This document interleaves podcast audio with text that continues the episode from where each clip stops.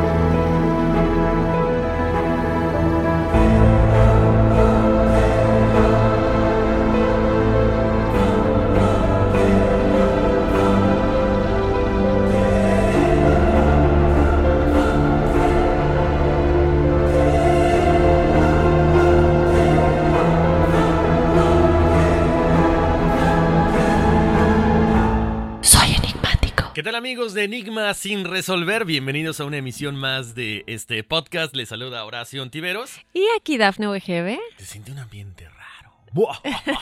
Ah, no, no, es mojaja, ¿no? ¿Cómo es? ñaca, ñaca. Oye, sí, que de hecho en los comentarios alguien le comentó a otra persona en los comentarios de Facebook, oye, yo quiero ir a lo de Sleepy Hollow, ¿cómo le hago? Y dice, alguien le contesta, no, pues como quieras, si no te da miedo, no te va a llevar el, el fantasma, guajajaja, le comenta.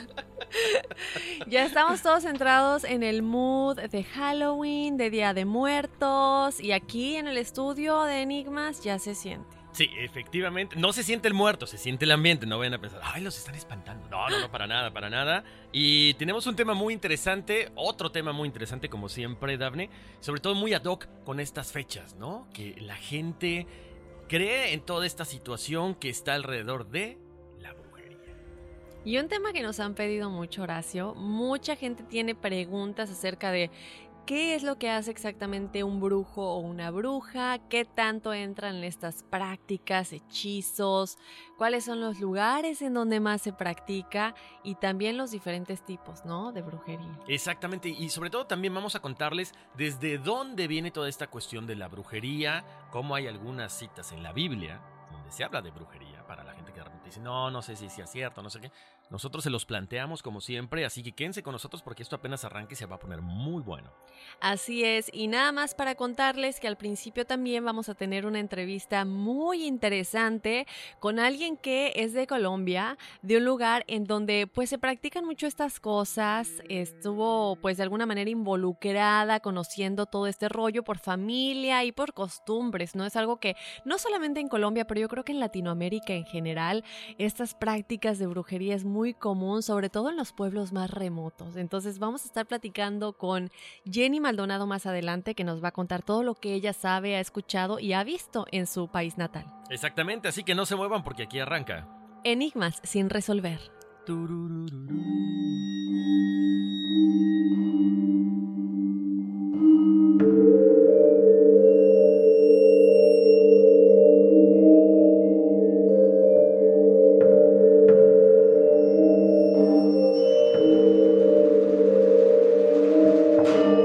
Tradicionalmente se asocia la brujería con pócimas mágicas, marmitas en ebullición o extravagantes rituales.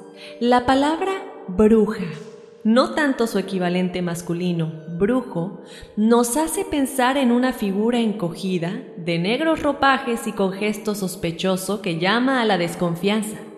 Pero la brujería es un concepto mucho más complejo y su presencia en el mundo moderno está más extendida de lo que en un principio podríamos pensar. Según la creencia popular africana, existe una fuerza o poder oculto y espiritual sobre el cual Dios tiene control. Este poder es utilizado por los espíritus y antepasados. Algunos seres humanos también saben aprovecharlo y usarlo, sea para el bien lo cual se conoce como magia blanca, o para el mal, lo cual es la magia negra. La magia negra o hechicería se dirige contra los enemigos. Se cree que quienes la emplean pueden enviar murciélagos, aves, moscas y otros animales para atacar a la gente. Muchas personas creen que la magia negra puede causar peleas, esterilidad, enfermedades e incluso la muerte.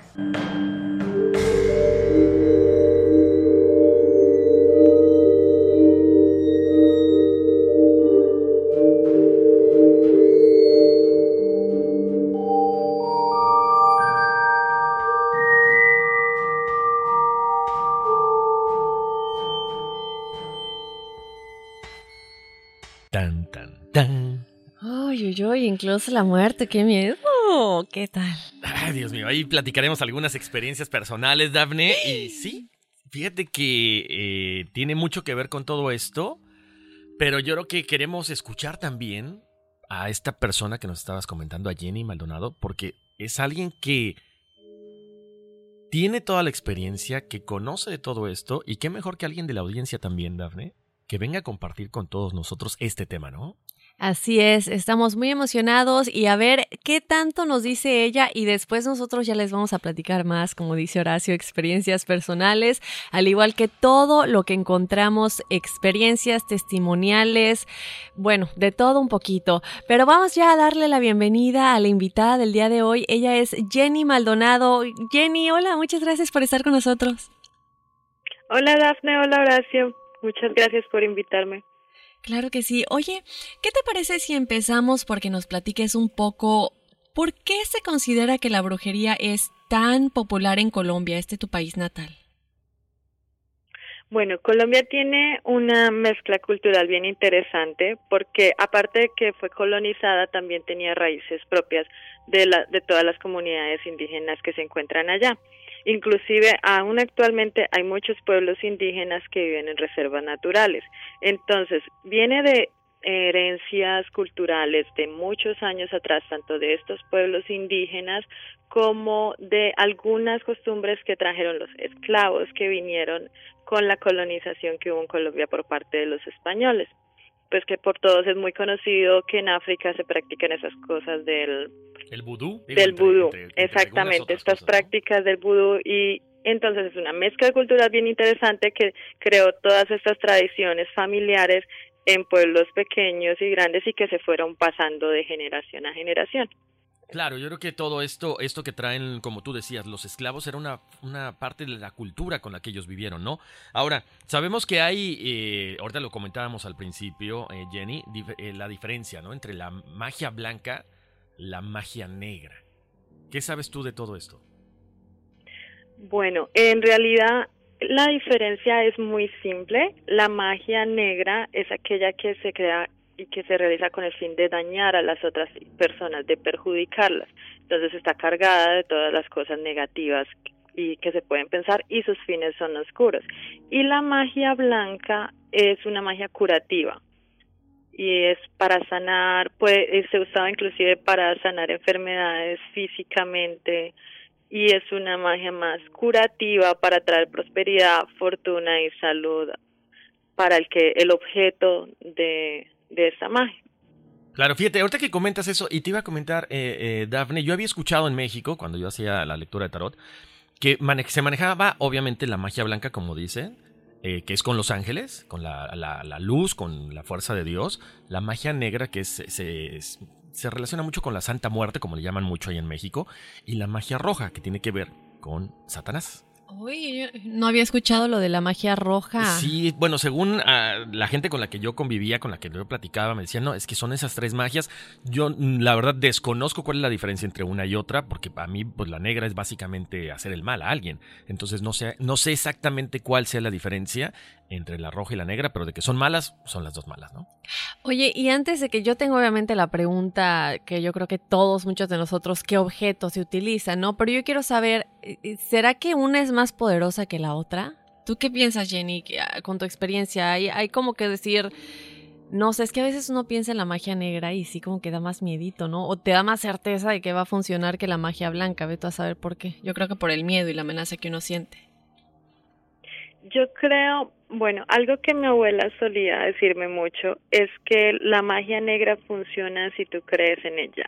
Entonces, si usted se siente em, objeto de la magia negra y usted teme que le va a funcionar sobre usted, la vuelve más poderosa. En cambio, la magia blanca es una energía. Para mí la magia blanca es más poderosa en cuanto a lo personal pero hay personas que son muy débiles y son fáciles de afectar por la magia negra por como una debilidad de espíritu. Eso era lo que mi abuela siempre me enseñaba, entonces ella siempre me decía que si nosotros creemos en eso le damos el poder de que nos afecte. Entonces si usted es una persona fuerte de espíritu y que sabe que hace las cosas y las hace bien, sí puede que la afecte, pero no con la intensidad con que quieren afectarla a usted. ¿Y, y, qué, cuáles son los objetos que alguien tendría que utilizar para que, para que se lleve a cabo un ritual como el de la hechicería? ¿No? ¿Necesitamos algún objeto específico de la persona a la que queremos dañar o, o hacer el bien? Digo, si queremos sanar a alguien o algo por el estilo. Es, es una pregunta bastante amplia, porque depende de lo que usted quiera hacer y, por ejemplo, en cuanto a los objetos, depende de las de lo que usted quiera hacer porque por ejemplo si es para hacerle algo malo siempre se dice obviamente la persona no va a ir a buscar a una bruja para que le haga algo malo entonces usted tiene que va a ser otra persona que quiere afectarla. Entonces esa persona tiene que conseguir un objeto personal para usarlo sí, pero si es algo bueno, si es algo, no sé si me estoy explicando, porque si es algo bueno, si es algo curativo, si es que usted está enfermo o su niño está enfermo y usted está buscando la ayuda de uno de los sanadores que practica magia blanca, la misma persona afectada va y busca a, a esa persona para que realice su trabajo. Entonces no hay necesidad de traer ningún objeto porque van a trabajar sobre la misma persona, porque la van a curar, la van a sanar. Mientras que si es algo malo, obviamente usted no puede invitar a su amigo, o que, oye, yo quiero que te vaya mal, ven conmigo y te llevo aquí que te voy a mandar a hacer un trabajo. Entonces, sí. Entonces, no sé, dicen que utilizan cabellos, utilizan prendas de ropa, utilizan en la antigüedad, eh, en los tiempos de mi mamá, por ejemplo, se escuchaba mucho que utilizaban las fotos y, y picaban las fotos con alfileres o algo para que les dieran enfermedades. De, eh, supongo que esa tradición viene del vudú, de los muñecos del vudú. Entonces mi mamá siempre me ha dicho que tenga mucho cuidado con las fotos personales que dejo por ahí. Eso cambia hoy en día porque todas las fotos se pueden conseguir en la internet. Pero básicamente es eso. Exacto, aquí fíjate que eh, no sé si estoy bien, Jenny. Creo que eh, lo que tú mencionas es muy cierto. Todo el mundo tenemos acceso a fotografías de las personas en el Internet, pero también para que esto funcione tiene que ser dada por la persona, o sea, no es que se la robes, ¿no? Ahora, a mí me llama mucho la atención porque en nuestros países, incluso aquí en algunos periódicos cuando revisas, o sea, no, si usted eh, fue abandonado por su pareja, tráigame una prenda y aquí le hacemos un amarre. O sea, eso es típico.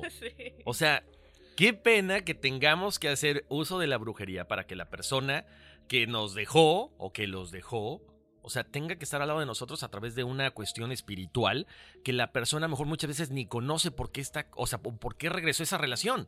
Claro.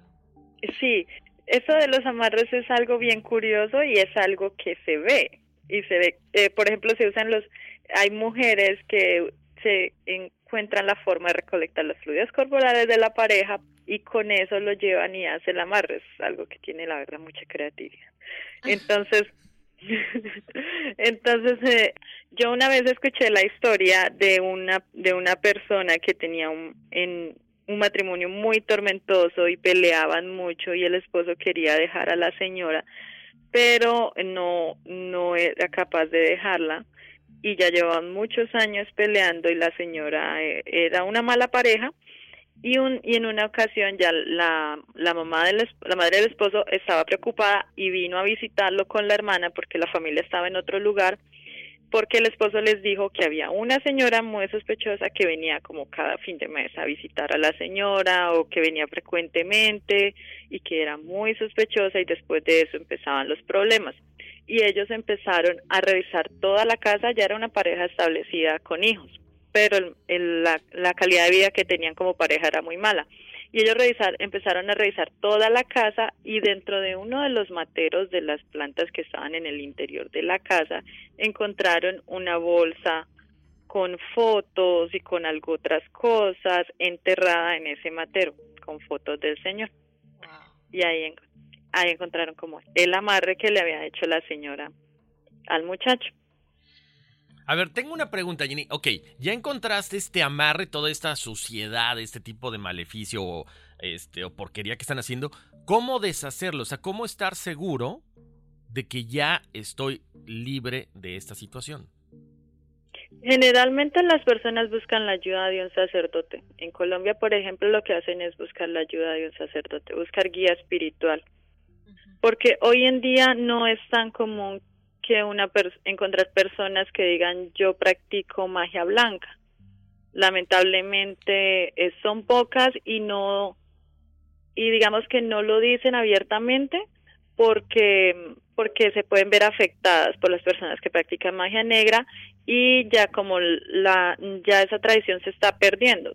Generalmente esos conocimientos se pasan de madre a hija o de padre a hijo y se pasan estas costumbres, se les enseñan las oraciones etcétera. Y en estos momentos pues como las personas están tan absortas en trabajo en todo es, todo este correr que trae la vida pues ya esas tradiciones se han perdido. Entonces lo que se hace es buscar la ayuda de la iglesia. Grupos de oración sacerdotes el sacerdote viene bendice la casa eh, vas y te confiesas con el sacerdote etcétera Oye Jenny, ahorita Horacio, yo, y yo creo que a lo mejor ya respondiste un poquito a esta pregunta, pero más específicamente, yo escucho mucho la palabra maleficio y la palabra mal de ojo. ¿Cuál es exactamente cada una? ¿Cuál es la diferencia? Porque alguien que no sabe de brujería o no entiende bien los diferentes tipos de hechizos que existen en la magia negra, eh, escucha maleficio y mal de ojo, ¿y cómo saber cuál es cuál? ¿Cuál es la diferencia? Bueno, el maleficio es como el, trabajo que quieren hacerle una persona. El maleficio es en sí, digamos, si yo quiero que esta persona sea mi pareja y le hago el amarre, ese es el maleficio. ¿Cómo lo hago? Es la acción de, de hacerle ese amarre. Eso es las oraciones y el trabajo que incluye. El mal de ojo es algo bien diferente y bien particular porque es como una energía, inclusive eh, en estos días le pregunté a mi mamá porque yo recuerdo que de pequeña yo sufría de eso. Ella me decía que lo que, o yo escuchaba a los adultos decir que lo que yo tenía era mal de ojo. Entonces, es algo que se transmite por la mirada. Son personas que tienen una mirada muy penetrante y los que pueden ser más afectados son los niños pequeños. Entonces, por ejemplo, cuando una persona mira a un bebé y tiene una, una mirada muy penetrante y una energía muy fuerte, le pasa el mal de ojo y el niño empieza a tener como chichones, a que se le cae el pelito, no come bien, puede tener malestares de estómago, empieza a presentar este tipo de síntomas que no tienen una justificación médica en común, sino que son todos aleatorios, se le hacen muchas lagañas en los ojos y se ponen los ojos muy llorosos. Entonces, esto afecta más que todo a los niños. Dicen en la tradición que las personas con ojos claros, ojos verdes, azules, grises, eh, lo causan más que las personas normales y entonces lo llevan y le hacen unas oraciones al niño en la frente.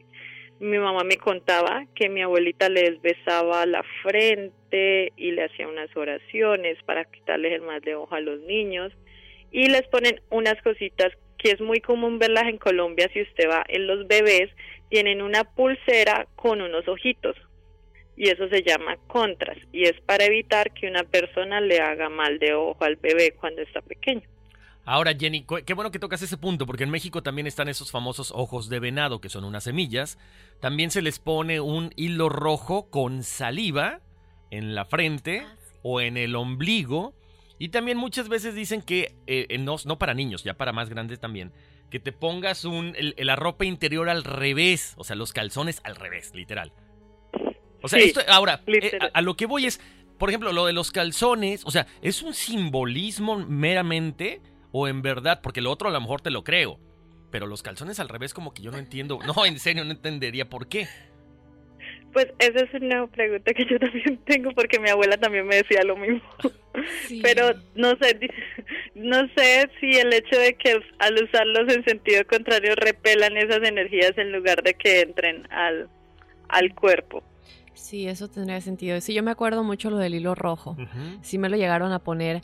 Ahora, ¿se puede uno proteger sin decir voy con un sacerdote, voy a la iglesia? ¿Se puede uno proteger solo contigo mismo y decir no creo en esto y no me va a pasar nada?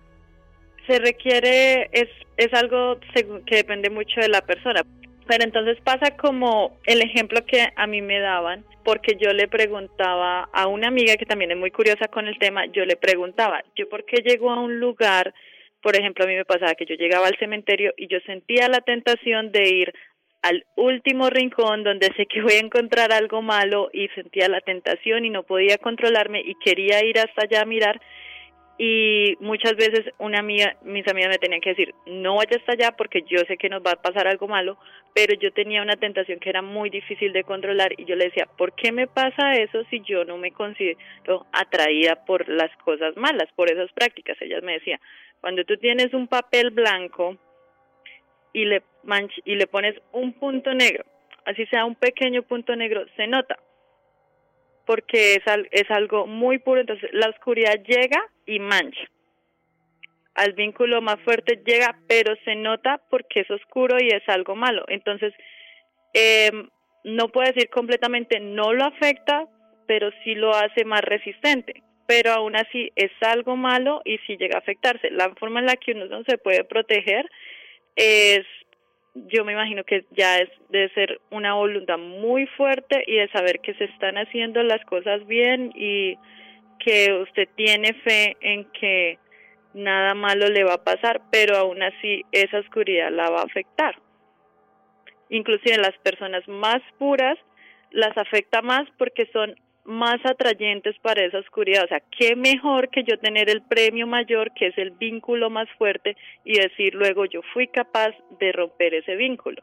Entonces usted atrae más a esas cosas oscuras porque es muy fuerte, es como si ellas se fueran a llamar eh, a llevar el premio mayor. Entonces con más persistencia tratan de afectarla. Pero sí se puede prevenir, pero depende mucho de la fortaleza espiritual de cada persona. Oye, eh, Jenny, eh, digo, hay gente que es muy sociable y que le encanta tener, ya sabes, reuniones cada fin de semana. Y muchas veces no es que la gente eh, tenga envidia, pero sí llegan con cargas de estrés, ¿no? O a lo mejor están enojadas con la pareja o algo. Y obviamente todo esto se queda en las casas. ¿Cómo proteger nuestras casas? De todo este tipo de situaciones, pues, o a lo mejor incluso hasta de la misma envidia, porque también a lo mejor hay uno que otro amigo cercano o conocido que ve tu casa y dice, wow, o sea, yo quisiera tener esta casa o quisiera que esta persona no la tuviera. ¿Cómo protegernos? Las mejores prácticas es la que siempre nos inculcaron a nosotros, es tener esos momentos de oración en familia. Existen tradiciones que tú dices que sellas la casa, que sellas los lugares para que no entren las cosas malas, pero desde suena un poco cliché, pero es la verdad. Si en el ambiente, si el ambiente del hogar es un ambiente de amor y de respeto, esas cosas no van a afectar o van a ser más difíciles que afecten. Si se dejan ese estrés y esos problemas afuera y se tiene en cuenta que una vez que se llega a la casa, se comparte en familia y se comparte en un ambiente de amor y respeto. Dicen que existen cosas como, por ejemplo, mm, en fechas especiales hay una fecha, en Semana Santa nosotros hacemos el saumerio por toda la casa para librar la el lugar de malas energías, no sé si ustedes sepan, el saumerio es cuando se queman las hierbas y se rezan unas oraciones, que es en el jueves santo, tengan eso también en México. Sí, efectivamente, hacemos eh, lo del saumerio y también eh, últimamente, por ejemplo, aquí yo he escuchado mucha gente que usa el palo santo. Yo uso, yo uso inciensos.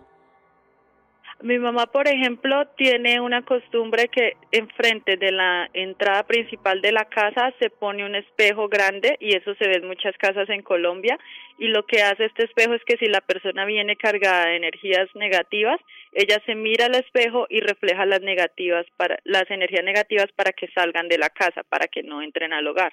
Y está justo enfrente de la puerta principal por donde entran todas las personas.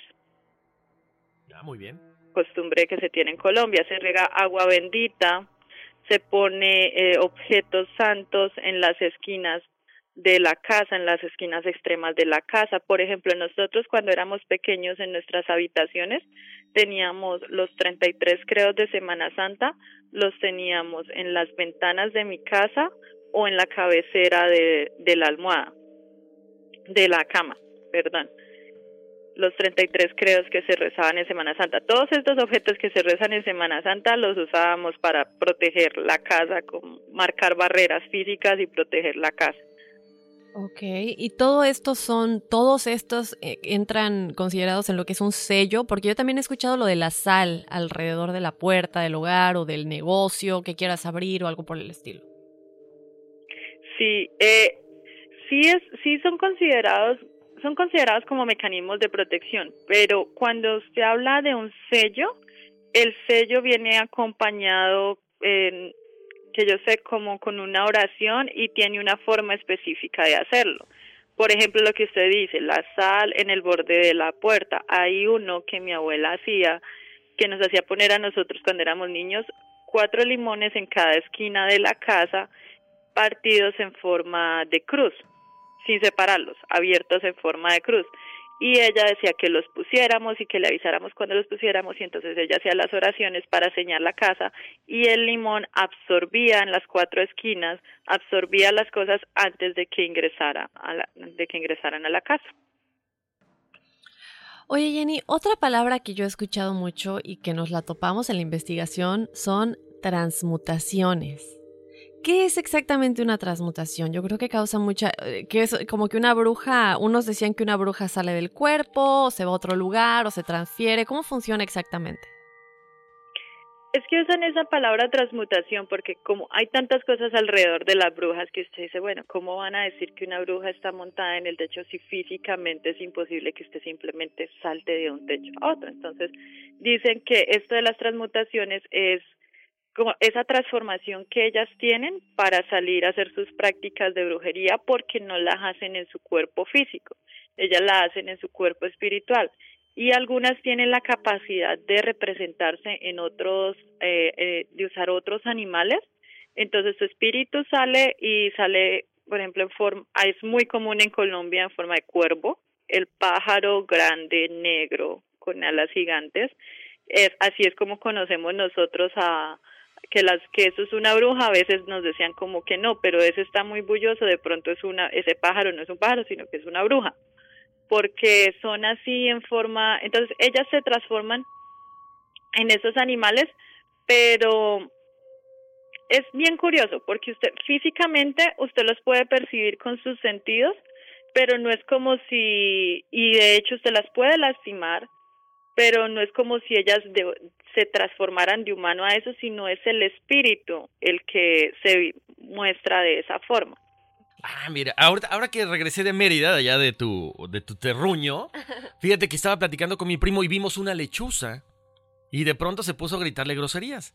Que le, di- le comentó a alguien de Mérida que obviamente lo que dice Jenny ahorita es una bruja. Entonces tienes que gritarle groserías para que se vaya, porque si no te puede llegar a afectar. Pero no, no, me- no habíamos platicado un poco también con Ingrid Child que decir groserías es ponerse a su nivel, que nada más les mandes luz. No Bueno, entiendo. bu- ¿Quién bueno, es, ya sabes, ¿no? Es igual que cuando se te aparece el muerto o se te sube el muerto, te pones a, a gritar groserías. Mucha gente dice eso. Pero bueno, lo que dice Jenny, o sea, es cualquier, entonces cualquier animal, yo creo. O, o ahorita con esta cuestión de Halloween, todo mundo piensa que los gatos negros, que los perros negros, que las gallinas negras son malas. Y he ahí el problema de que matan y sacrifican a tanto animal por la, no sé, un poquito de inco- incultura. Así es. Este, no Sí. sé. No, que no hagan eso, chicos. El- digamos que las probabilidades son muy diminutas, que no lastimen a ningún animal, por favor. Oye, Jenny, y para finalizar, yo quisiera que nos cuentes algunos casos reales que conozcas de Colombia en los que se ha hecho brujería. Nos has platicado un poquito acerca de tu familia y experiencias. ¿Hay algo que le haya pasado a alguien cercano tuyo que tú nos puedas contar? Bueno, nosotros tuvimos algo con mi perrito, con una mascota. Nosotros tuvimos, el perro estaba muy enfermo, no sabíamos por qué era, lo llevamos a todos los veterinarios posibles hasta que mi mamá tuvo por preguntarle a uno de estos sanadores de maña blanca que si quizá era que el perro había sido víctima de un maleficio porque nada funcionaba con él y ya se nos iba a morir. Y el señor fue a la casa, miró el perrito y dijo que efectivamente que el, el perrito estaba, había atrapado un maleficio que venía destinado para nosotros, para los dueños de él, y que por eso no se curaba. Y él nos hizo tres visitas a la casa, y en esas tres visitas nadie podía estar en la casa porque el maleficio podía salirse del perrito, pero afectar a alguna de las personas. Entonces, él visitó la casa cuando nadie estaba allí y hizo sus oraciones, sus rezos, y al cabo de un tiempo el perrito se empezó a recuperar por sí solo. También hubo otra de un, em, el ahijado de mi mamá, él estaba siendo atormentado todas las noches.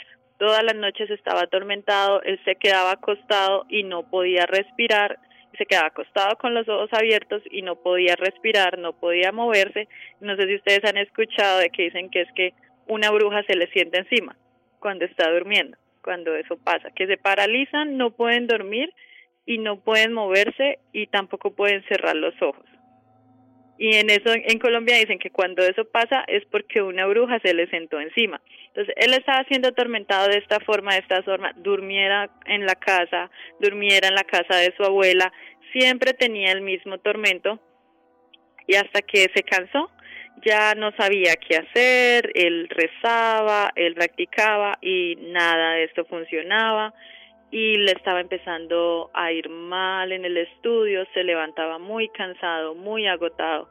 Entonces él decidió ir a donde el padre, a donde el sacerdote, se confesó y el sacerdote hizo unas oraciones que él dijo, yo no sé cuáles oraciones hizo el sacerdote porque no son ninguna de las oraciones católicas que yo reconozco. No sé, son eran otras oraciones especiales, pero él me pidió que cerrara los ojos, me tomó de los hombros y hizo sus oraciones, no son ninguna de las que conozco, no las entendí y luego de eso empecé a estar, mejor y me pidió que lo visitara nuevamente a la semana para ver cómo seguía todo y ya esto se fue y él me dijo que efectivamente sí estaba siendo atormentado por por un espíritu maligno que quería hacerle daño y que era una mujer que estaba obsesionada con él y que lo estaba atormentando. Entonces, eso le pasó también a él. Así como los casos más cercanos y que pueda contarles sin alargarme mucho, tengo eso. Wow, qué miedo. Qué fuerte. Qué fuerte, porque la gente quiere que alguien se enamore de ellos a fuerza. Bueno, pues si no te quieren, no te quieren y ya. Pero aparte te, te digo algo, Daphne. O sea, este, eso también yo creo que tiene karma para la gente que hace el mal. Exacto. Entonces, qué ganas de decir, ok, yo te voy a ayudar a que te reúnas con tu pareja. De todos modos, o sea, el, el karma para ti, el karma para la persona que lo hace. No, no, no. O sea, Así es. que- Y- como dices, qué flojera. En fin, bueno Jenny, nosotros te queremos agradecer por habernos compartido un poquito de tu sabiduría en cuanto a la brujería y de las experiencias que nos tenías que contar y sobre todo, por lo menos conmigo, la diferencia entre maleficio, mal de ojo, qué son exactamente las transmutaciones y todo esto, que son términos que no muchos de nosotros teníamos claros. Bueno, fue un placer, muchas gracias por la invitación y me agrada haberles sido de utilidad y haberles explicado un poco de mis tradiciones. Gracias, y feliz Día de Muertos. Brujas también. Gracias, Jenny. ¿Qué tal, Horacio? Pues bien interesante, ¿no? Muchas dudas. Yo creo que la gente que nos está escuchando también tenía algunas preguntas, pero bueno, ya para otra ocasión las comentaremos. Pero qué interesante porque, bueno, pues ella le tocó de ver, ver de cerca todo esto, ¿no? Y sí, las brujas existen. Oye Horacio, pero yo quiero saber qué suele creerse acerca de las brujas, qué han confesado algunas personas que practicaron la brujería y como que dijeron, bueno, ya les voy a confesar que yo estuve metida en esto mucho tiempo y luego tal vez me arrepentí y me quise salir por lo que sucedió. Hay gente que confiesa haber matado con brujería. Fíjate que la brujería está muy relacionada con la magia, la magia negra. Se dice que por la noche las brujas dejan su cuerpo y se alejan volando para encontrarse con otras brujas y para acabar poco a poco con la vida de sus víctimas. Dado que los cuerpos de las brujas siguen durmiendo en su cama, estas historias se basan en las confesiones de personas que dejaron de practicar la brujería como que les decía antes, ya no quiero hacerlo más.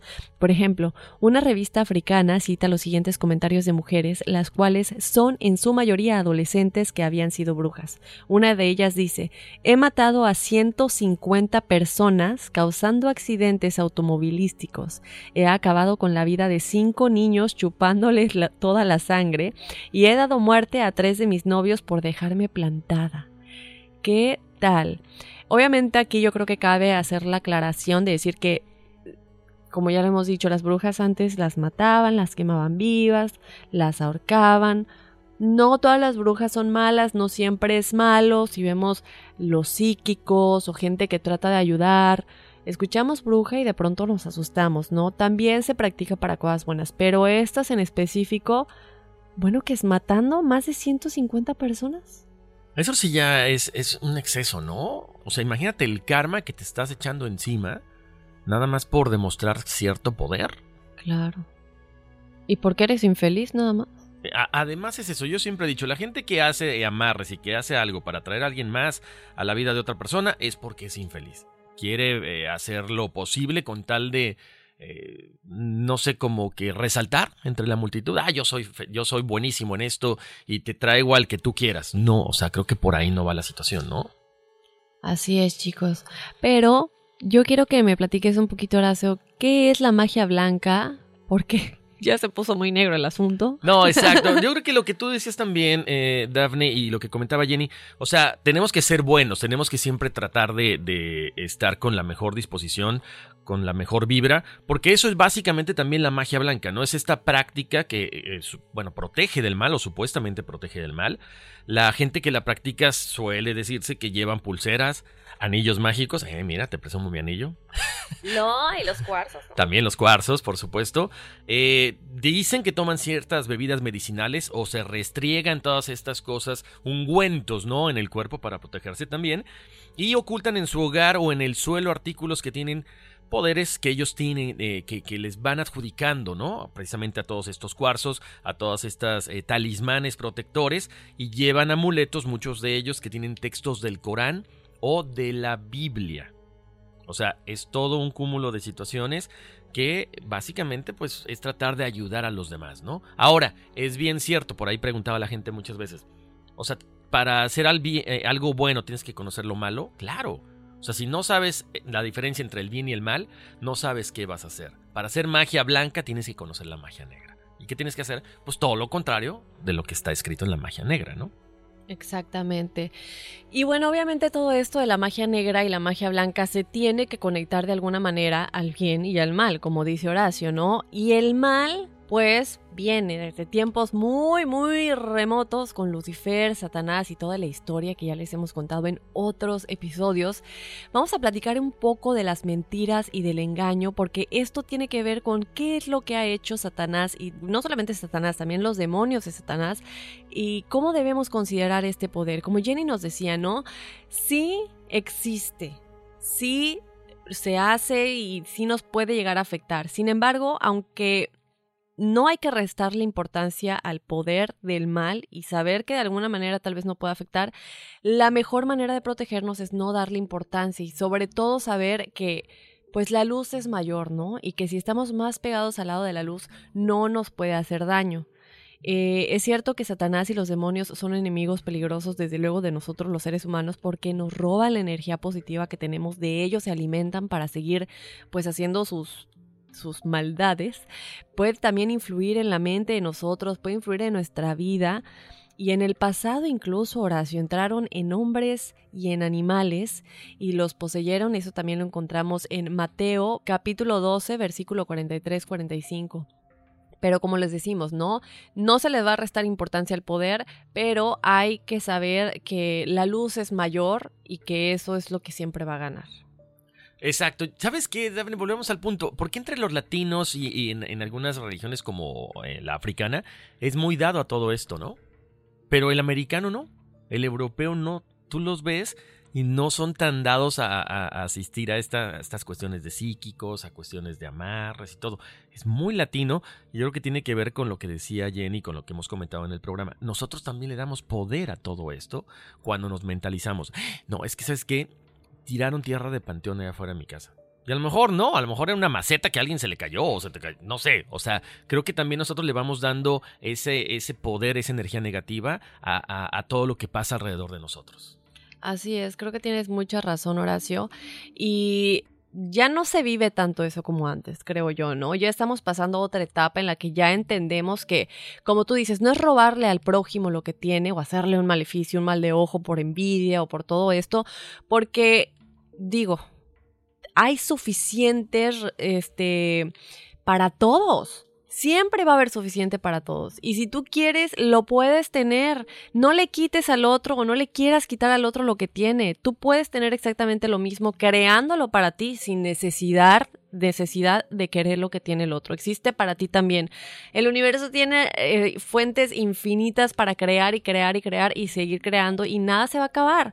Tú puedes tener lo mismo pero también deseándolo para el prójimo y no querer quitárselo. Eso así es, chicos, es la ley del universo. Créanme, así. No, no, en serio. Sabes que yo creo que eh, ese es el punto que siempre queremos resaltar, ¿no, Dafne?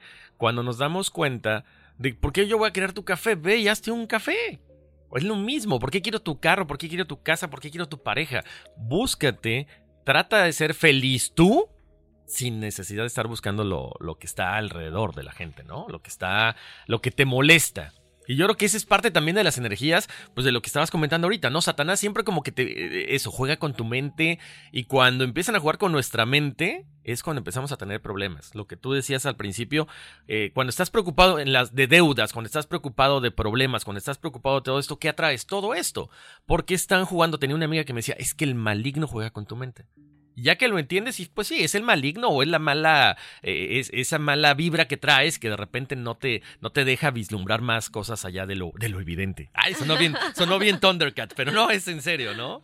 Así es, sin duda alguna. Entonces, bueno, tratemos de matar ese lado reptiliano, como diría Ingrid Child, que tenemos, matar a ese reptil que tenemos dentro de nosotros y pues pasar al otro lado de la luz. Oye Horacio, pero hay muchas cosas que tenemos que comentar para antes de entrarnos ya más a lo que es la brujería, desde dónde viene, desde dónde empieza y todo esto, ¿no? Fíjate que en la Biblia ya había advertencias contra la brujería. Mm, ahorita les vamos a platicar el caso de la bruja de Endor, porque bueno, seamos honestos, en realidad se habla mucho de las prácticas de la brujería eh, hoy en día, pero nadie toma en cuenta todo lo que ya se advertía en la Biblia. La magia en el antiguo Egipto formaba parte de los asuntos más cotidianos de sus habitantes.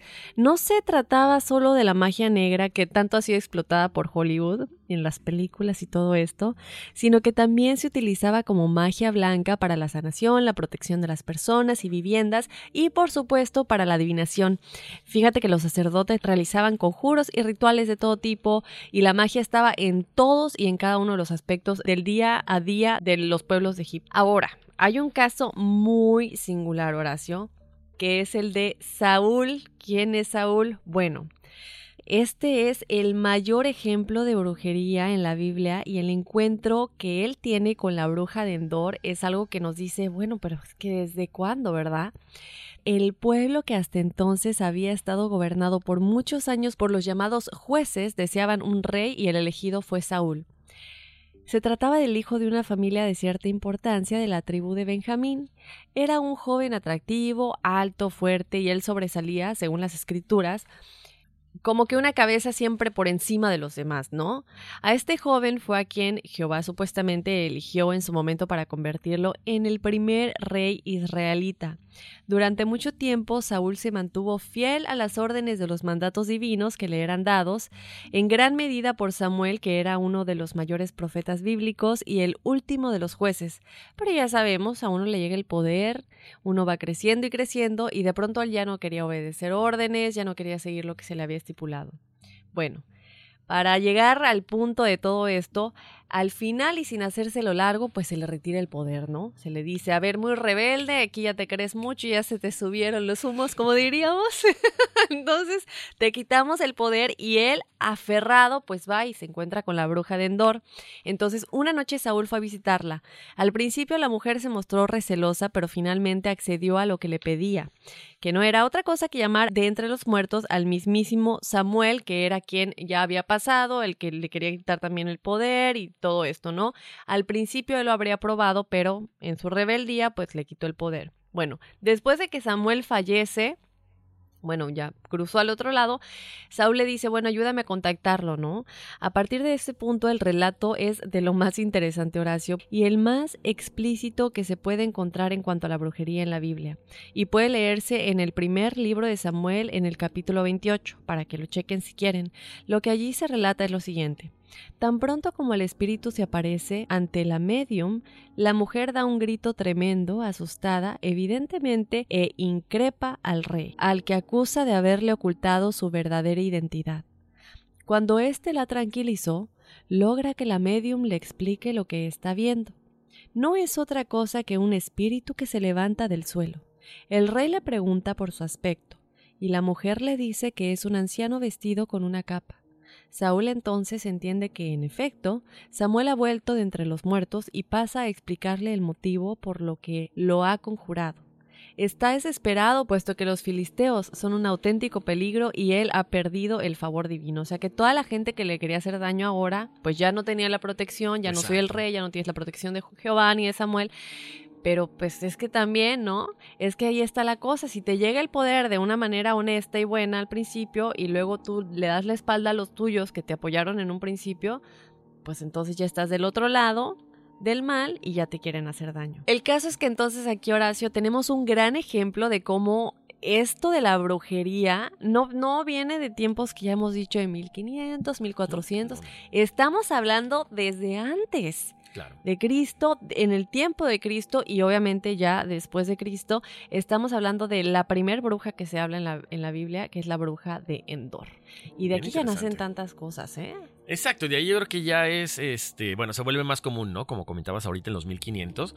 Pero fíjate que estábamos haciendo la investigación, Daphne, y yo te comentaba, bueno, es que tú eres más del sureste y hay mucha magia por allá y todo, pero yo estoy cercano a Veracruz, yo viví en Puebla muchos años, y ahí está este famoso lugar, eh, el Catemaco. Ajá. Catemaco es uno de los lugares, te puedo decir, eh, donde se concentra la mayoría de brujos. ¿Sí? O sea, tú quieres ir a, por un amarre, a que te limpien, a lo que tú quieras, todo mundo se... Eh, pues te manda a Catemaco, porque hay que recordar, está en Veracruz. Entonces, al estar en Veracruz, tiene mucho que ver con lo que decía Jenny. Llegaron muchos, muchos españoles ahí, traían muchos esclavos, entonces se hace esta fusión de las, de las culturas, ¿no? Que también venían de África. Entonces, eh, hay mucha gente, no recuerdo ahorita, bueno, ahorita vamos a platicar algunos de los casos más, este, más importantes, pero sí hay ciertos brujos que los van a ver desde políticos para que les ayuden en sus campañas para quedar como presidentes, gobernadores, lo que tú quieras, o hasta artistas que van para que los protejan. Mm. Es increíble. Mucha gente ahorita va a decir, ay, a lo mejor como el brujo mayor, este tipo que de repente sale con las barbas en muchos programas de televisión, que se ha vuelto más, em, más comercial, que de repente de las predicciones que hace no le atina ni una. Yo no lo digo, lo dice la gente. Pero sí, Catemaco es uno de los lugares eh, donde se hace todo tipo de brujería. Bruja, eh, brujería blanca o magia blanca, magia negra, magia roja, la que tú quieras ponerle. Pero sí, o sea, es uno de los lugares con más concentración de, este tipo de vibras. Yo no he ido, no he tenido la oportunidad de ir, siempre quise. Algún día que regrese a México me, me, daré una vueltecilla por allá. Y tenemos por acá algunos testimonios, eh, Daphne, gente que nos escucha, de toda esta gente que ha ido precisamente a Catemaco. Eh, hay una persona en especial que se llama Pedro Montiel, quien ha atendido diversos casos de brujería en todo México. Y aquí tengo el primer caso. Dice Marta Suárez, ella tiene 28 años, dice, luego de vivir un accidente automovilístico y que los médicos informaran que había perdido una pierna, y a pesar que los médicos no me daban, no me daban esperanza de volver a caminar, pese a las operaciones y terapias, fui a una sesión con el brujo Pedro Montiel. Le expliqué mi situación y mediante sesiones de masajes, limpiezas y conjuros de sanación, logré recuperar mi pierna. Poco a poco recuperé la capacidad de andar sin apoyo de muletas. Oh, o sea, yo pensé que había perdido la pierna, pero como que la función de la pierna era eh, la que Exactamente, sí, o sea, le habían informado que había perdido la pierna, la movilidad, ¿no? Bueno, entonces eh, ella va y no sé si tiene que ver también una cuestión psicológica de que no te preocupes, yo te voy a echar la mano y, eso quieras o no es un aliciente, ¿no? A tu, a tu mente. Pero Obviamente que no vemos la, la, gran industria farmacéutica y lo que se habla del efecto placebo, placebo en español, que se supone que muchas de las medicinas realmente no tienen nada y se hizo este experimento en el que te dan medicinas de azúcar, o sea que es una sugar pill, como le llaman, pastillas de azúcar literalmente, y te dicen, mira, esto te va a curar el, el dolor que tienes el riñón o la migraña o lo que quieras, y se la toman y, ay, sí, sí funcionó, mil gracias. Y realmente era una de azúcar, una pastilla de azúcar, pero el cerebro como cree que va a funcionar, funciona. Y ahí está el creer que vas a recibir y vas a recibir la fe. Lo que dicen de la fe mueve montañas, recibe y se te dará. No son palabras, no es un cuento, es real. Porque el cerebro lo cree y es, una, es automático y es ciencia, está comprobado. No, no, no, claro. Yo creo que es. Eh, no lo podías haber explicado mejor, Daphne. ¿No? Gente que se cura de enfermedades con estas pastillas de azúcar. Dice que, no, es que yo estaba enfermo, pero me tomé esto y ya. Y te das cuenta de que, bueno, de repente nos cuesta trabajo el creer, pide y se te dará el, pensar positivo, porque es más fácil decir, no, me estoy muriendo, tengo eh, X enfermedad y no me voy a curar. No, no, no, por supuesto que todo se puede curar. Y yo creo que, y es más, en el siguiente caso tiene mucho que ver también, Dafne, porque él, es Carlos Fernández, esta persona a la que vamos a platicar, y la ciencia le había dicho que era estéril. Entonces ya sabes, hacen todos los tratamientos médicos para poder embarazarse, eh, ya estaban desesperados, ya estaba básicamente él abandonado por parte de la esposa porque no lograban eh, pues, lograr el, el, sueño de ser padres.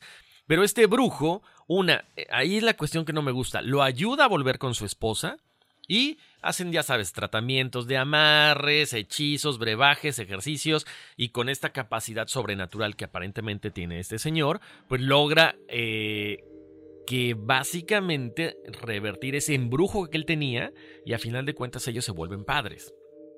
No sé si has oído varios casos que yo tengo, ah, he escuchado algunas cosas que de repente te dicen, no, es que va el doctor, va, la pareja, ¿no? La pareja que no puede tener hijos, aparentemente estéril, con el doctor dicen, ¿sabes qué? Es que no puedes tener hijos. ¿Por qué? No, pues no sé, o, el conteo de, esperma no está bien, o el óvulo está mal, pero les recomiendo, lo primero, vayan y compren un perro. ¿Por qué? Porque la pareja empieza a despertar este instinto de padre con este pequeño este animal y al poco tiempo salen que están embarazados. Bueno, embarazada. ¿Por qué? Porque precisamente están tan clavados en que no pueden, no pueden, no pueden, no pueden. Ojo, esto no se da en todos los casos. Pero una vez que tienen el perro, que empiezan a, a, bajar las defensas y empiezan a bajar esa tensión y ese estrés de que no pueden lograr concebir, es cuando llegan los bebés. Claro. Una vez más, el poder de la mente. Así es. Eh, entonces, pues yo creo que es la mayor protección, ¿no? Lo que le preguntaba yo a Jenny, definitivamente está en nosotros todas las respuestas siempre están dentro de nosotros. Oye, Horacio, pero esta parte a mí me encanta porque a mí, yo, yo en lo personal sí tenía muchas dudas y ahorita les vamos a platicar de cuáles son las diferencias, las características de los curanderos y los hechiceros. Bueno, los chamanes, que los conocemos como, que me comentabas de esta chamán que curaba a muchas personas, ¿cómo se llamaba la de Chapultepec, creo? Eh, Pachita. Pachita, súper famosa, bueno, ella caería en esta categoría. Los chamanes, curanderos, hechiceros y brujas en México tienen diferentes características en la forma de realizar sus trabajos. Los curanderos utilizan las partes de las plantas como tallos, hojas, frutas y zumos para preparar los brebajes milagrosos. Los hechiceros emplean los mismos derivados de plantas, elementos naturales y trabajan con espíritus para realizar consultas. Qué interesante.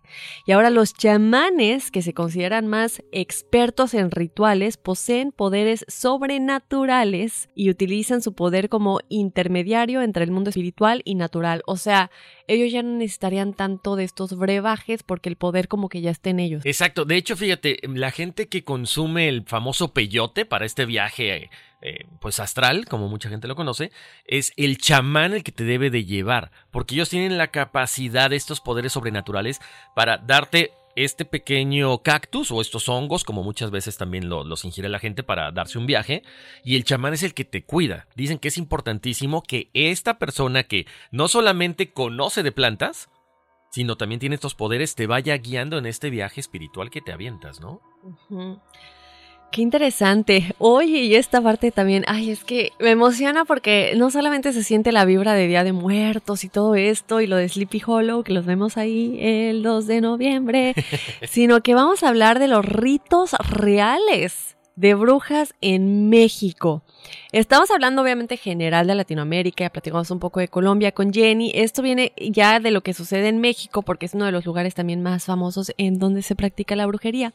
Los rituales verdaderos en México, Horacio, son bastante tradicionalistas porque se usan elementos de las ciudades donde viven o santos poderosos de México como la Santa Muerte que ya sabemos que dicen que siempre se presenta en el Día de Muertos, anda rondando por ahí, y por ello los rituales de brujería mexicana abarcan los siguientes campos. La primera, que es una de las más importantes, es la lectura del futuro. Consiste en una técnica utilizada por las brujas en México, donde emplean cartas, caracoles marinos o tabacos con el fin de predecir el futuro del consultado. O sea, aquí entra el hecho de decir, los psíquicos, los que pueden leer el futuro con el tarot, o sea, aquí ya tenemos un brujo en el estudio. Muchas veces estas mujeres que simplemente tenían estas capacidades, pero tal vez no realizaban hechizos en el pasado, en los 1500, cuando las brujas de Salem, se les tachaba de que tenían contacto con el diablo y todo esto, y no necesariamente son malos, simplemente nacieron con esta eh, parte de ellos más eh, evolucionada de alguna manera y pueden ver este tipo de cosas, ¿no? Entonces no siempre tachemos de malo em, este tipo de prácticas, ¿no? Hoy en día no se ve tan mal, no vamos a matar a nadie, pero en esos tiempos era terrible, ¿no?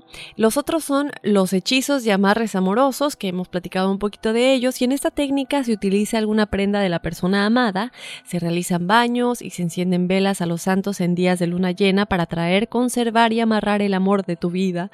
Los hechiceros de México invocan a la Santa Muerte también para lograr esto y tener como una energía más poderosa. Y también están los ritos de sanidad Horacio. Este es diseñado para sanar situaciones que afectan directamente a la salud de la persona. Para ello se emplean oraciones que conectan con los seres supremos que harán posible la sanación. Y aquí volvemos a lo mismo. Si crees que la persona que te está ayudando te va a ayudar, obviamente va a funcionar porque tú lo crees y eso es más que suficiente para que funcione, ¿no? Exactamente. Ahora, fíjate, eso que dices de la sanación, eh, Daphne, lo traemos a la parte eh, práctica.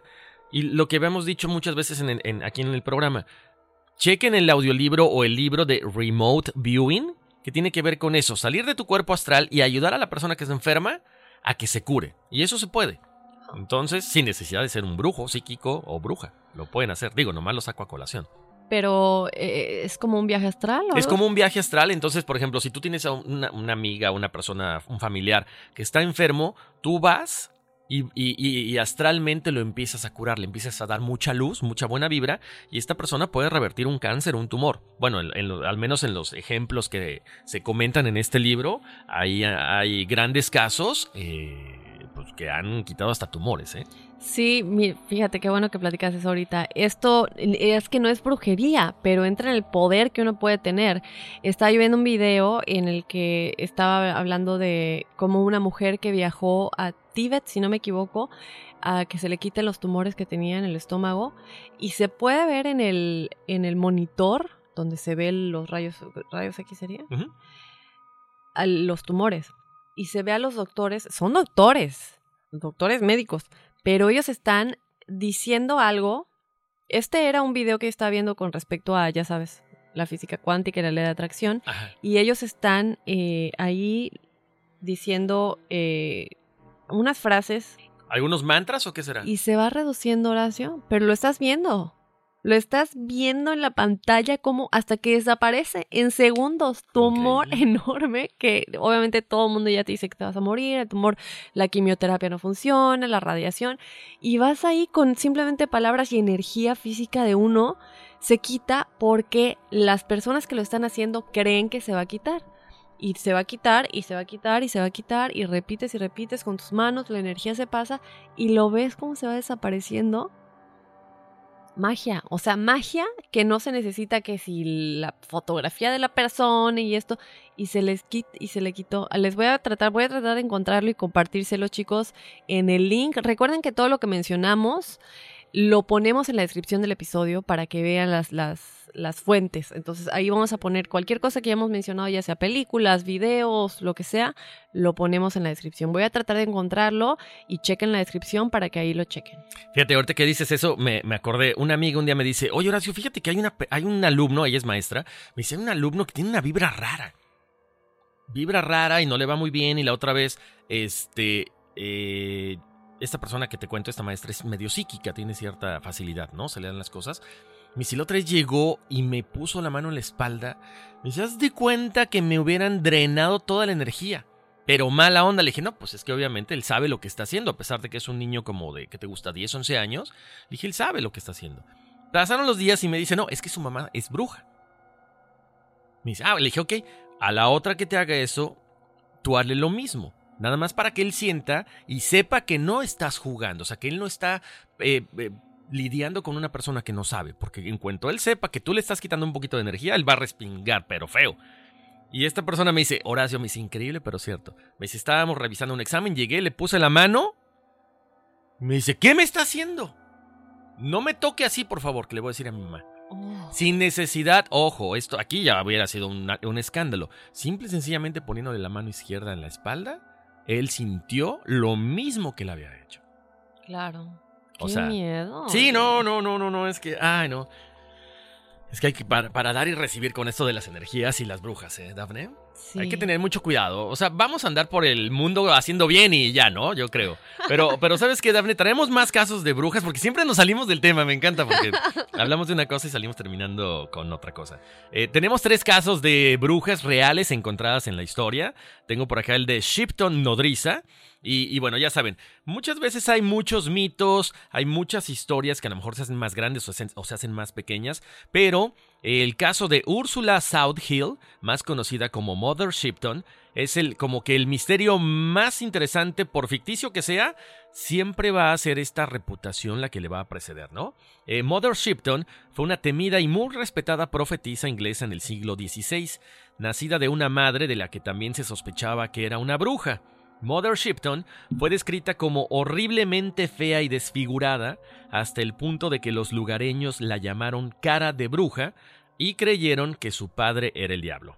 A pesar de esta desafortunada apariencia, se dice que fue la más grande clarividente de Inglaterra y a menudo se le comparaba con Nostradamus masculino contemporáneo.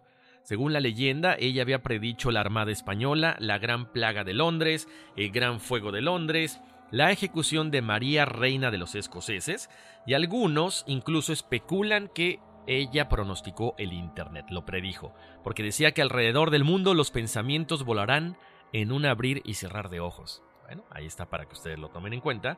Afortunadamente, por su bien, la madre Shipton no murió, como muchas brujas, o a espada o quemada, ni nada por el estilo. Ella murió de una forma normal y se dice que fue enterrada en un terreno impío en los bordes exteriores de York alrededor de 1561. ¿Qué tal, Horacio? Y otra bruja de la vida real es Agnes Sampson. Esta historia está muy peculiar también. Era la tormenta perfecta para matar a brujas, y eso incluía a Agnes Sampson, una partera escocesa y curandera. A principios de 1590, el rey Jaime VI de Escocia se casó con Ana de Dinamarca en Noruega, quien junto con su corte había sido temerosa y desconcertada por el tema de la magia negra. Los temores de la reina se apoderaron de su nuevo rey, y después de que los dos sufrieran tormentas peligrosamente traicioneras en ruta hacia Escocia, Jaime VI lanzó una campaña contra las brujas que posteriormente también se extendió por Europa. ¿Por qué pasó esto? Bueno, porque llegó a la conclusión de que las brujas habían hechizado a la madre naturaleza y comenzado la horrible tormenta que estaba sucediendo.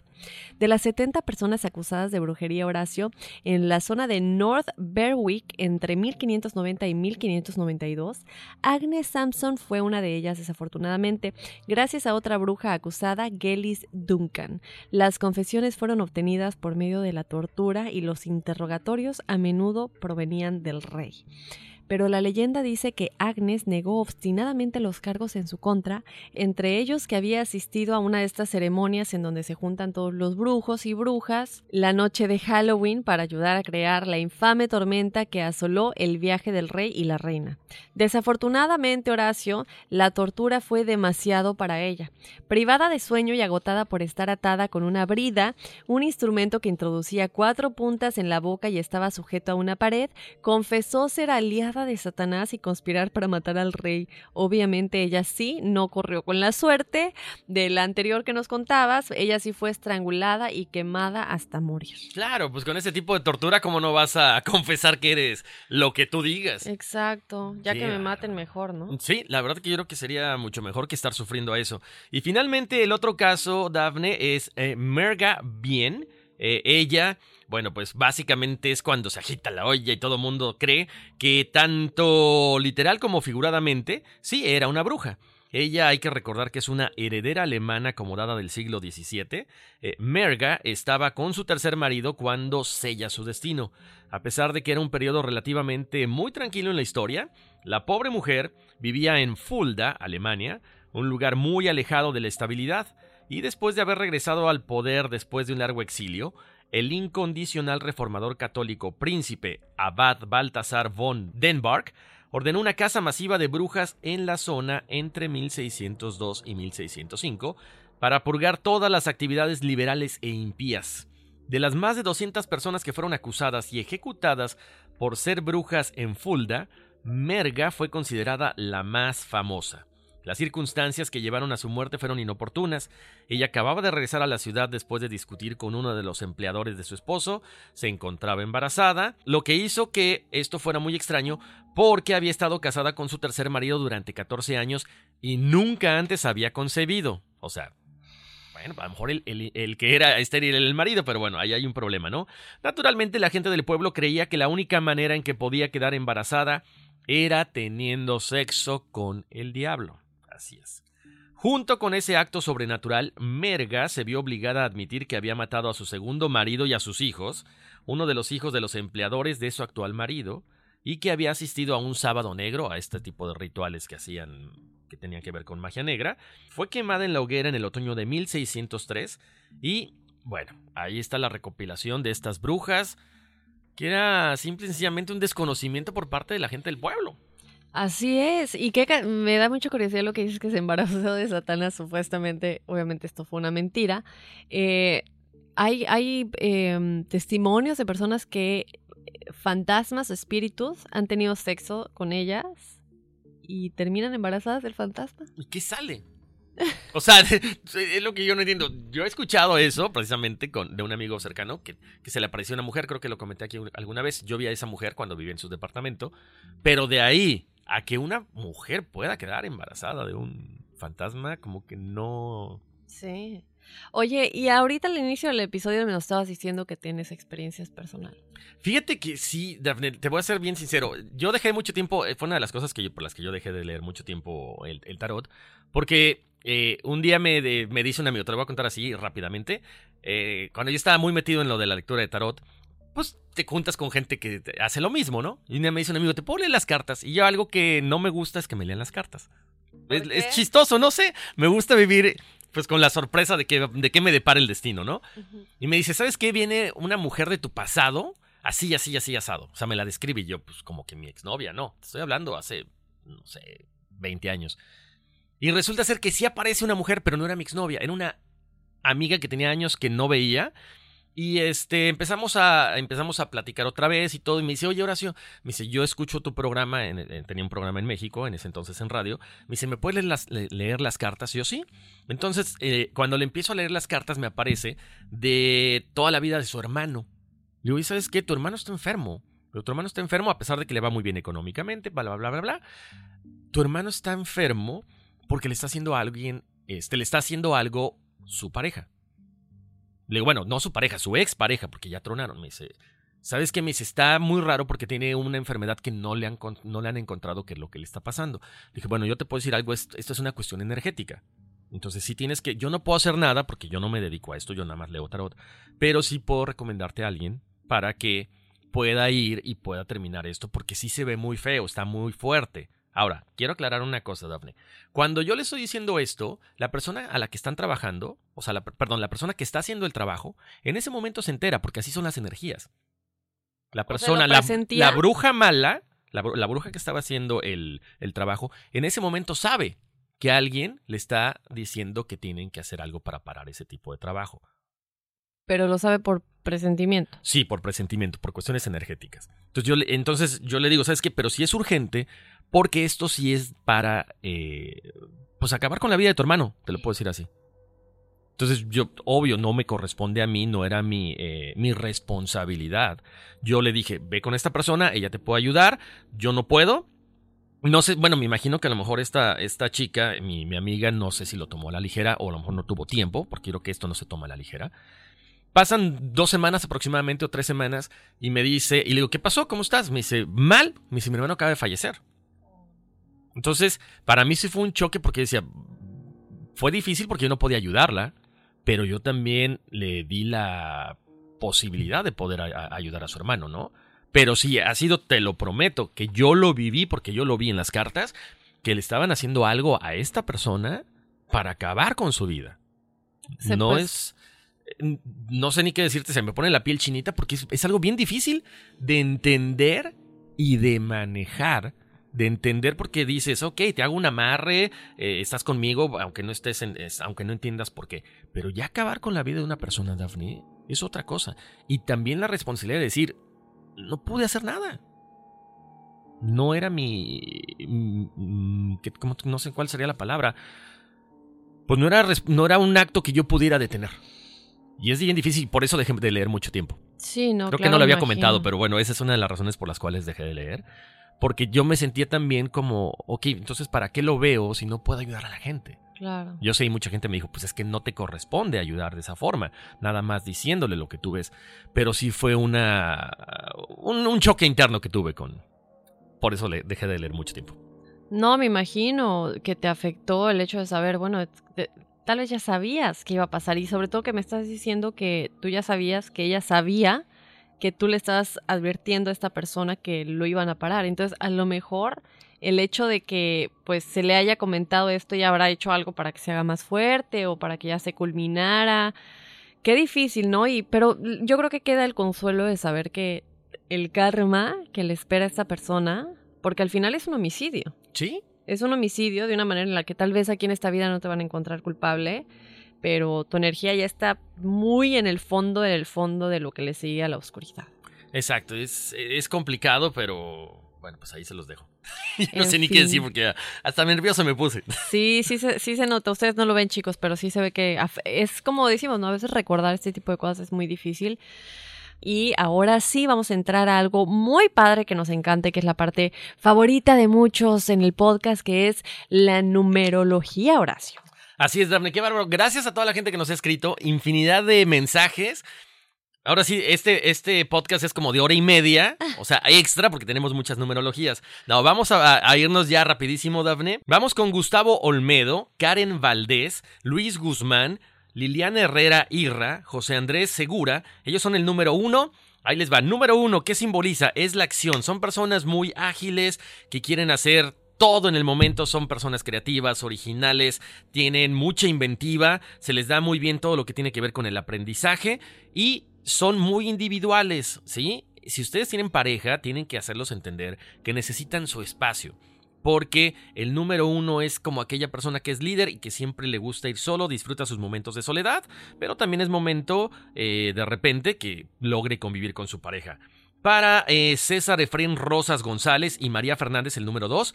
Ese es el número de la cooperación. Contrario al 1, lo hemos dicho. Le gusta hacer cosas en pareja, depende de ellos. Su misión en esta vida es ser cooperativos, ayudarle a los demás, son personas muy tranquilas, muy reservadas, tienen mucho ese don de la diplomacia, así que se pueden dedicar a la cuestión del gobierno o a la cuestión de la política.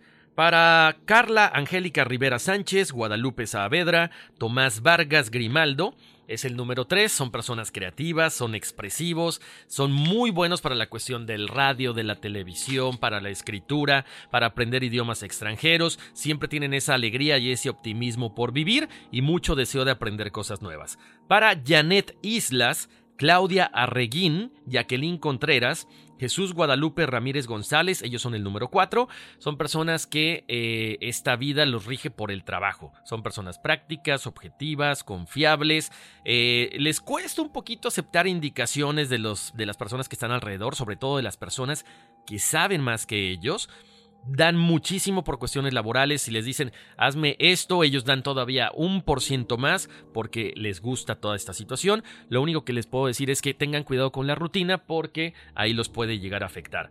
Para Andreas, eh, para Efren Manuel Rosas Malacara, eh, Graciela Ortega Jorda, David Rosaura Moncada Moncada, William Áñez y Jorge Pérez, ellos son el número 5, es el número que simboliza la libertad, el cambio, personas que se adaptan con rapidez a cualquier situación, a un cambio de escuela, a un cambio de ciudad, a un cambio de trabajo, pueden hacer muchas cosas a la vez, les encanta viajar y también actuar de forma inusual. Para Miguel Ruelas, Lupita Hernández, Ricardo Huerta, Luis Gerardo López, Argüeta, eh, Linet Domingo, eh, José García, Ana Silva, Gwendolyn Baeza, Yesenia Gandara, eh, Yamilka Santos Paulino son el número 6. Las personas con el número 6 tienen como misión la responsabilidad. Siempre tratan de ayudar a los demás, se preocupan por todo, por la responsabilidad en la cuestión de educación, en el hogar, en la familia, son muy amorosos, son personas dignas de confianza, pueden hacer muy buen trabajo y siempre tratan de ayudar a la gente que está alrededor. Son personas perfeccionistas, tolerantes, muy cariñosas y muy sociables. Para Jessica, Daniela Vargas Fallas, de allá de Costa Rica, Alejandro Muñoz Fonserrada, Carla Carmona y Karen Torres, es el número 7, es la reflexión y la búsqueda del conocimiento, facilidad para las cuestiones psíquicas, aventúrense, lo hemos mencionado mucho, mediten, busquen esa parte interna en ustedes, no va a haber ningún maestro mejor que el que ya tienen este, dentro de ustedes, su maestro, su guía espiritual. Son personas que les gusta también sus momentos de quietud, sus momentos de soledad, les gusta leer, desarrollar su intelecto, mediten, hagan cosas que les eleven el, que les eleve el espíritu como la yoga y les va a ir muy bien. Para Eleni Fabiola Chávez Montenegro de allá de Costa Rica, Grecia Valdés, Ana García, Alejandra Yanira Martínez Cordero de El Salvador, Mara Eugenia Rosas Malacara, Rubén Alejandro Chavira Correa, Kiara Ochoa, Ariadna Padilla León son el número 8, es el poder material y espiritual. Tengan cuidado, es material o espiritual muchas veces. Tienen que encontrar este balance, tienen mucha fuerza para todo lo que tiene que ver con el psiquismo. Ustedes quieren lograr un aumento, lo pueden lograr rapidísimo, tienen facilidad para hacer dinero, porque son prácticos, porque son eficientes, son observadores, muy analíticos, nada más cuidado con caer en el materialismo. Para Eugenia Peña Escobar, Elizabeth Fuentes, Cristina Barrios, eh, Lina María Gil Jiménez. Ellos son el 9, el número, el número del idealismo. Vienen a ayudar a la, humanidad, ¿ok? Es una actitud de servicio y bondad lo que los caracteriza. Tienen que ser un poquito más maduros de espíritu y están a punto de trascender, pero tienen que ser más intuitivos. Cuidado porque se llegan a aprovechar de ustedes porque no saben decir no a la gente. Y finalmente para Omar Nufio y Jennifer Hernández son número 11, número maestro. Ya saben, personas que tienen mucha creatividad artística, que se pueden desarrollar en cualquier campo, pero también vienen a eh, poner el ejemplo, a ayudar a crecer espiritualmente, no solamente ustedes, sino también a ayudar espiritualmente a todo el mundo. Si quieren llegar hacia la iluminación, tienen que pregonar con el ejemplo. Cuidado porque tienen la facilidad para tener mucho dinero, mucho prestigio, pero si no lo enfocan bien, entonces van a vivir como un número 2. ¡Wow! Había muchas. Había muchas chicos. Recordarles que las numerologías las damos únicamente si nos escriben a enigmas.univision.net porque en las redes sociales se pierden los mensajes, nos mandan muchos de Facebook, de Instagram y le damos lectura lo más que podemos. Entonces traten de, si quieren su numerología, mandárnoslo a enigmas.univision.net porque así es más fácil y seguro, seguro que se las vamos a dar. Ya se llega un punto en el que son dos y mil. Oye, aparte me encanta, ¿sabes qué, Dafne? Eh, de repente es, oye, te puedo mandar, eh, te mando la mía, la de mi amigo, la de mi amiga, la de mi familia, la de mi hijo, las, no sé, ustedes mándenla, no se preocupen. No, me encanta. Oye, por cierto, Dafne, también gracias a Alex Rivera y a toda la gente que nos mandan unas cosas, Dafne, tanto fotos como eh, narraciones, bueno, algunas anécdotas que han vivido. En serio, más adelante vamos a. Ya lo habíamos comentado, ¿no? Que nos encantaría poder hablar con ustedes por teléfono, como hablamos la otra vez con, con nuestro invitado, con Joe, uh -huh. y ahora con, con esta Jenny. Jenny. Entonces, mándenos, este, síganos mandando sus anécdotas porque el día de mañana a lo mejor pues podemos platicar con ustedes por teléfono, ¿no? Y pendientes porque en el Día de Muertos, en este especial de Día de Muertos que vamos a tener, no solamente es irnos a Sleepy Hollow, que los esperamos chicos, los que vivan en el área de Nueva York, vamos a estar en Sleepy Hollow Cemetery, en el cementerio de Sleepy Hollow, a las 6 de la tarde vamos a estar llegando y a las 7 pm tiempo del este, tiempo de Nueva York, donde quiera que vivas, ahí búscale qué hora hacer en tu lugar. Eh, vamos a estar haciendo Facebook Live. Eh, no esperen ahí, la mejor calidad va a ser desde, desde nuestros celulares, pero vamos a estar ahí platicando con una persona que vive ahí, vamos a estar pues recorriendo y lo más interesante es que va a ser de nochecita, entonces... Oye, pregunta, ¿tengo que ir disfrazado? ¿Tenemos que ir disfrazados o no? Yo digo que sí, vamos ¿Sí? disfrazados, vamos disfrazados, es 2 de noviembre. Bueno, sí, es cierto. Eh, eh, a ver, yo tengo una cosa, o sea, no hay muchos disfraces papelones. Me voy a tener que disfrazar del tío Lucas, ¿no? ¿Cómo se llama el de los locos Adams? Nada más así todo pálido y con un traje negro. Sí, no, yo igual, yo igual. Pero sí, vamos aunque sea a pintarnos la cara. Quien quiera ir, los vemos ahí, chicos. Ya hemos platicado que nos encantaría convivir con ustedes y creo que esta es la, la oportunidad más padre que tenemos de ir a un lugar que además está de miedo y paranormal y todo este rollo, convivir con ustedes y si no, pues que nos acompañen en el Facebook Live, que vamos a estar por ahí en punto de las 7 pm, tiempo del este, recordarlo. Y bueno, ya para los episodios de 5 diarios del 28 al primero. No, no, ¿cinco diarios? Perdón. No, no me espantes, yo así como que... ¡Oh! Cinco al día, la gente va a decir, yes, por fin. Pero no, no me no. ¿A qué hora? No dormimos.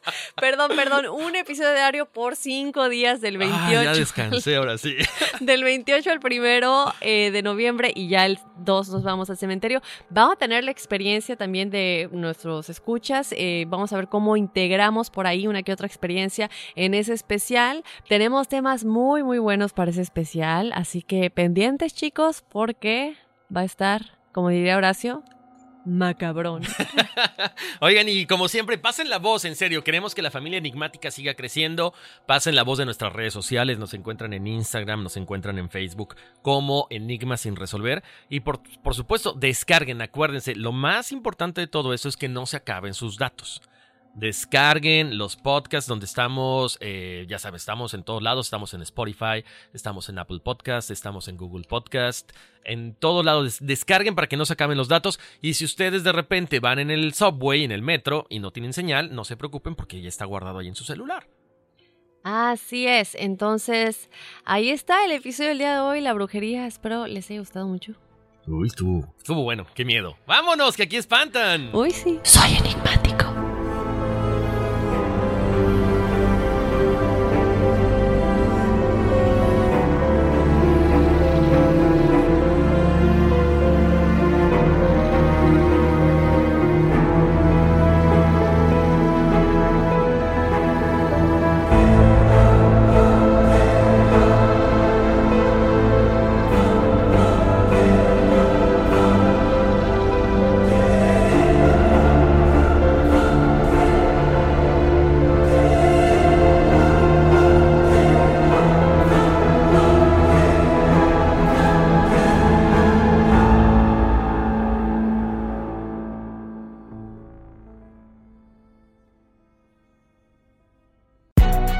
A la que le encanta el McCrispy y hay gente que nunca ha probado el McCrispy.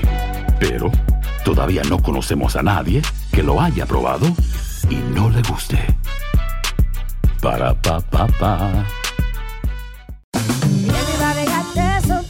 La venta para amigos y familiares de JCPenney está de vuelta. Desde el lunes ahorra 30% extra en artículos por toda la tienda. Esos son ahorros adicionales por encima de nuestros precios bajos. Dile a tus amigos, ven con tu familia y ahorren en grande. No olvides, ya se acerca el Día de las Madres. Y tenemos todo lo que mamá quiere: joyería, belleza, salón y tarjetas de regalo. JCPenney, vale la pena. Cupón válido del 29 de abril al 5 de mayo en selección de estilos. Aplican exclusiones. Detalles en la tienda jcp.com.